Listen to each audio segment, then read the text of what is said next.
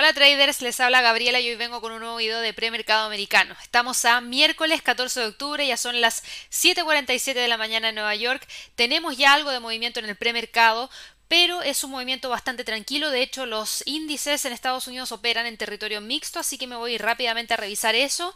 El Standard Poor's cae alrededor de un 0,07%, el Dow Jones sube un 0,07% y el que lidera las alzas es el Nasdaq con un avance de un 0,25%. Los tres índices que les acabo de mencionar han tenido movimientos que nos han llevado a estar muy cerquita de nuestro nivel de soporte clave, que fue el que se mantuvo el día de ayer.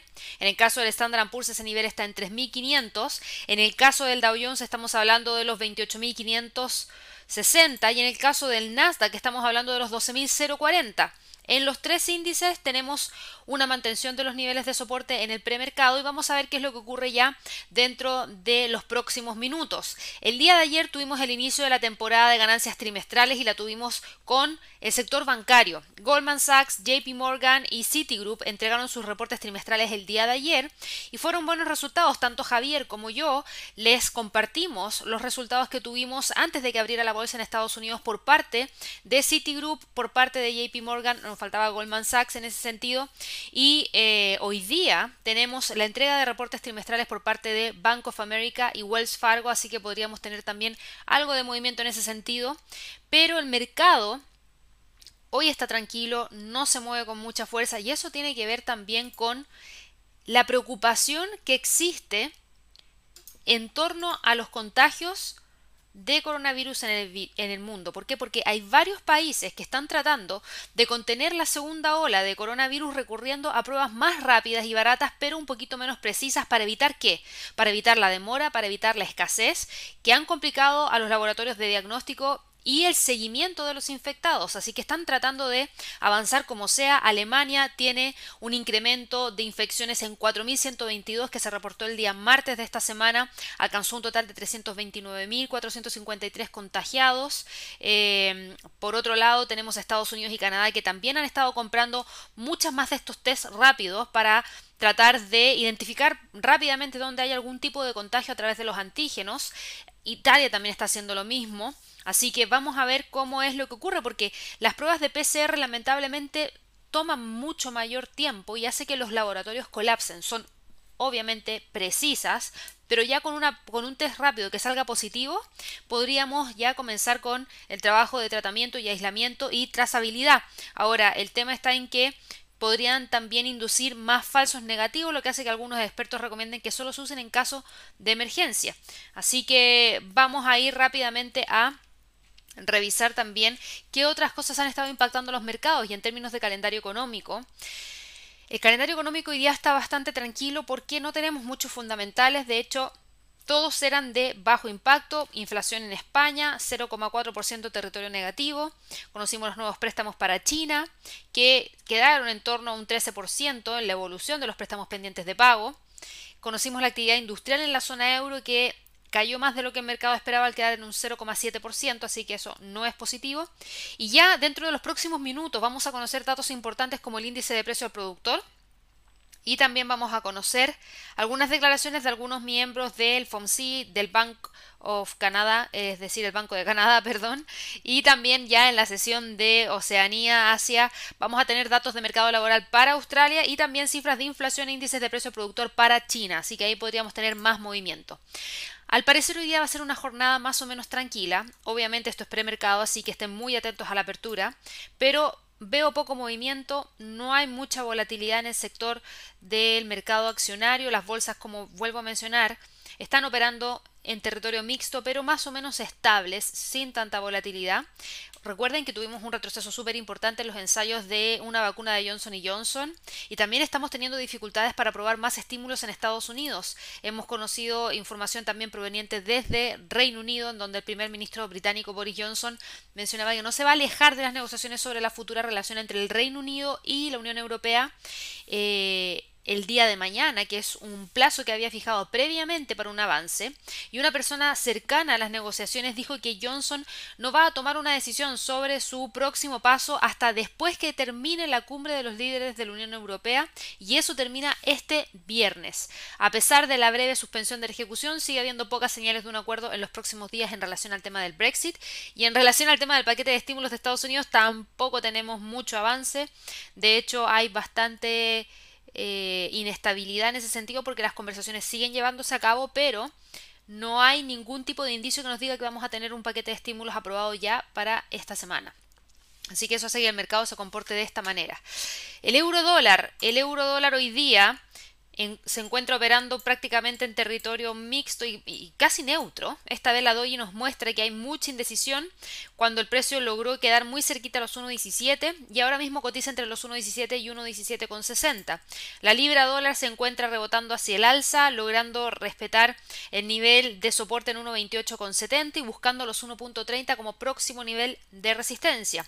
Para el dólar yen, el dólar yen sigue manteniéndose dentro de los 105 con 20 y los 105 con 50. Próximo nivel de resistencia está en 105 con 80. Recuerden que ayer yo les había mencionado que había logrado mantenerse dentro de la zona de congestión que rompió la semana pasada de manera momentánea el día 7 y 8 de octubre, pero luego ya el día viernes de la semana pasada rápidamente reingresó y nos dejó con una vela semanal dentro de los mismos niveles que veníamos siguiendo y que eran los 105,80 y 105,20. Pasando al mercado de materias primas. El mercado de materias primas está hoy día un poquito complicado en términos del petróleo y cómo no. Yo les mencionaba ayer en un artículo que subí a través de la página de inversiones y trading respecto a los movimientos dentro del petróleo. Y los movimientos dentro del petróleo eran los siguientes. Se movía hacia el alza, se movía hacia el alza a pesar de que la OPEP y la Agencia Internacional de Energía entregaran un pesimista panorama para la demanda mundial de crudo en los próximos meses. Pero teníamos por otro lado algunos datos provenientes desde China que fueron positivos que ayudaron a que se moviera hacia arriba. ¿Por qué? Porque la demanda, las exportaciones que llegaron hacia China, es decir, lo que importó China fue mayor que lo que se había importado en petróleo durante el mes de agosto de este año y alrededor de un 17% más de lo que había ocurrido en septiembre del año pasado, así que eso es positivo y generó un movimiento hacia el alza, pero no hay razones mayores como para que el precio del petróleo siga moviéndose hacia arriba porque efectivamente con esta alza de contagios en Europa y en Estados Unidos debería caer la demanda de crudo a nivel mundial nuevamente y con eh, esto obviamente también caen los precios. Hoy día a las 10.30 tenemos la publicación de los inventarios de la Agencia Internacional de Energía. Yo a las 10 de la mañana voy a estar siguiendo el evento a través de nuestro canal de YouTube, así que espero verlos ahí. Vamos a analizar los niveles de precio clave antes del fundamental y por supuesto también aprovecho de revisar algunas acciones ligadas al mercado del petróleo y también algunas divisas que podrían verse impactadas por este fundamental. En términos de niveles para hoy día 39.50 el soporte y 41 a mí me hacen bastante sentido, así que los vamos a dejar marcados dentro del gráfico. De hecho ya están marcados en el gráfico. No creo que salga de esa zona, a no ser que la volatilidad sea impresionante. Para el oro, el oro se encuentra cotizando en torno a los 1899. Fíjense ayer, lo teníamos en 1920, rápidamente cayó. Y aquí yo conversaba algo ayer con Javier, para quienes no vieron el webinar de el primer webinar que nosotros realizamos respecto a las elecciones de Estados Unidos, Trump versus Biden, está en nuestro canal de YouTube para que lo revisen. Ahí yo ayer le mencionaba a Javier que para mí el oro no depende en este momento de lo que necesariamente vaya a ocurrir con las elecciones presidenciales en Estados Unidos, porque aquí hay otros factores y de hecho hace mucho sentido el movimiento que tuvimos para este instrumento, porque está altamente dependiente de la fluctuación del dólar. Y eso fue lo que me faltó mencionar ayer, que la correlación es tan fuerte en el último tiempo que cuando tenemos movimientos bajistas para el dólar, como lo es hoy día en el caso del US dólar que cae menos 0,09%, tenemos movimientos hacia el alza por parte del oro. Y cuando tenemos caídas en el, eh, perdón, cuando tenemos alzas en el US dólar, tenemos caídas en el oro.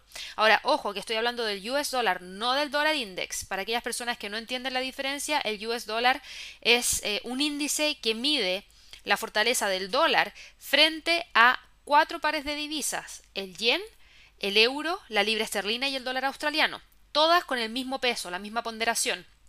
En el caso del dólar index, el dólar index incluye más de cuatro divisas y no todas con el mismo peso. Por ende, obviamente está más tirado hacia lo que pueda estar ocurriendo con el euro dólar que frente a otros pares de divisa. Por eso a mí me gusta personalmente más el US dólar para seguirlo. Y en ese sentido tiene una correlación muy fuerte con el precio del oro. Y aquí va mi comentario respecto a las elecciones. Va a depender mucho de cómo reacciona el mercado accionario, que va a ser el que va a mandar el movimiento del precio del dólar porque si el mercado accionario reacciona de manera positiva tras las elecciones en Estados Unidos, el dólar se va a debilitar porque los flujos de capitales van a salir del mercado de divisas para ingresar al mercado accionario. Y eso podría llevarnos a tener también un movimiento de mayor apreciación por parte del oro. Ahora, si eso no ocurre y ocurre lo contrario, en donde vemos que la gente se asusta y saca sus inversiones del mercado accionario y las lleva hacia el mercado de divisas, el dólar va a tener una fuerte demanda y eso va a hacer que se mueva hacia arriba. Y dado que el oro se cotiza en dólares, el oro debería tender a caer. No se olviden de eso, porque ahí también tenemos una correlación bastante importante y aquí también juega yo creo que más a largo plazo lo que está pasando con la pandemia, las políticas monetarias de los bancos centrales y obviamente cualquier tipo de decisión que pueda estar tomando un presidente, pero ya un poquito más hacia adelante. Así que bueno, en términos de niveles, hoy día tenemos los 1900, que es el nivel que está buscando quebrar, 1901,92 como resistencia. Siguiente nivel de resistencia 1920 y el soporte sigue estando en 1888.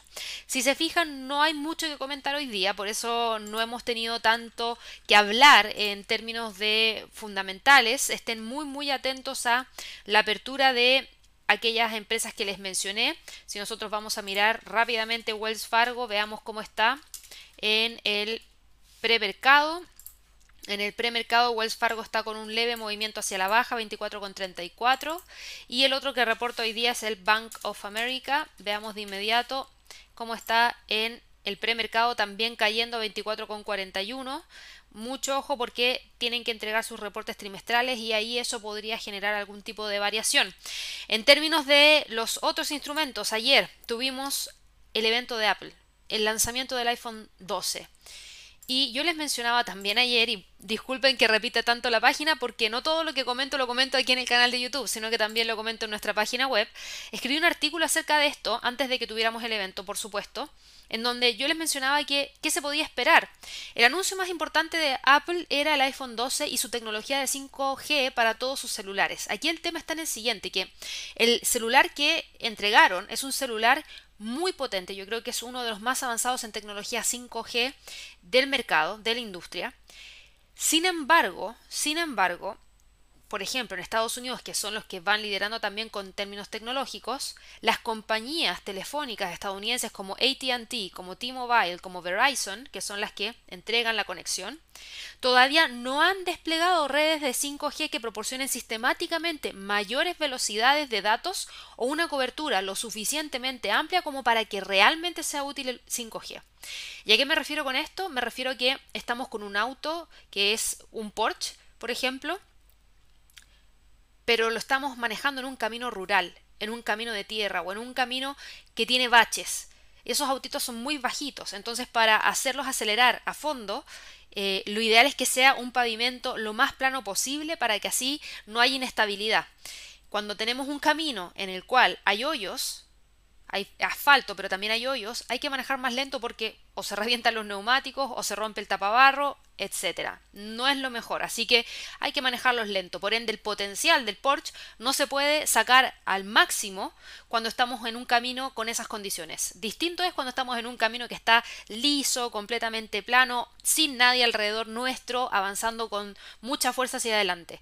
Y la verdad es que en ese sentido hay muchos muchos consumidores de iPhone, muchos propietarios de iPhone, que han contestado encuestas que dicen que no se van a cambiar de teléfono hasta que no haya la suficiente cobertura y red que permita sacar el máximo potencial al teléfono. De hecho, hay alrededor de un 25% de propietarios que han dicho que sí se van a cambiar de iPhone al iPhone 12 y hay otros que no se van a cambiar y es un porcentaje bastante bajo.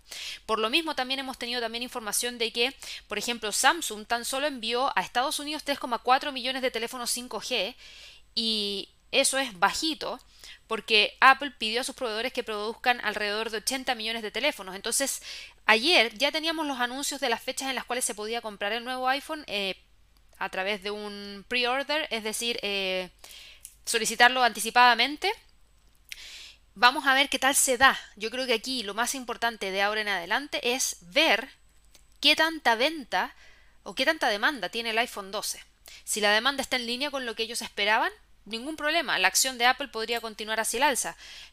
Si no es así, mucho ojo. De hecho, fíjense ayer, ayer la acción de Apple venía en el premercado, yo se los había mencionado, hacia el alza y terminó cerrando con un retroceso de un 2,65%. Hoy día nuevamente va con una pequeña alza en el premercado cotizando en 121,45, pero aquí depende mucho de cuántos iPhones se van a vender y si la tecnología no apoya y si los usuarios no quieren cambiarse porque el teléfono no sale barato, es desde mil dólares en adelante, eh, en plena pandemia, en donde hay inestabilidad laboral, donde no hay exceso de dinero que esté sobrando como para que necesariamente mucha gente pueda comprarse el teléfono, vamos a ver cómo logra sortear esto Apple y, veamos si es que efectivamente le trae los resultados que se esperan. Así que bueno, me tomé este tiempo para explicarles eso porque era un evento que no podía dejar pasar de lado y ahora vamos a tener que estar muy atentos a ver la apertura. El próximo nivel de soporte lo tenemos prácticamente los 120 y luego de eso ya estaríamos mirando los 118 porque hay un gap aquí que podría tratar de cerrarse si es que el precio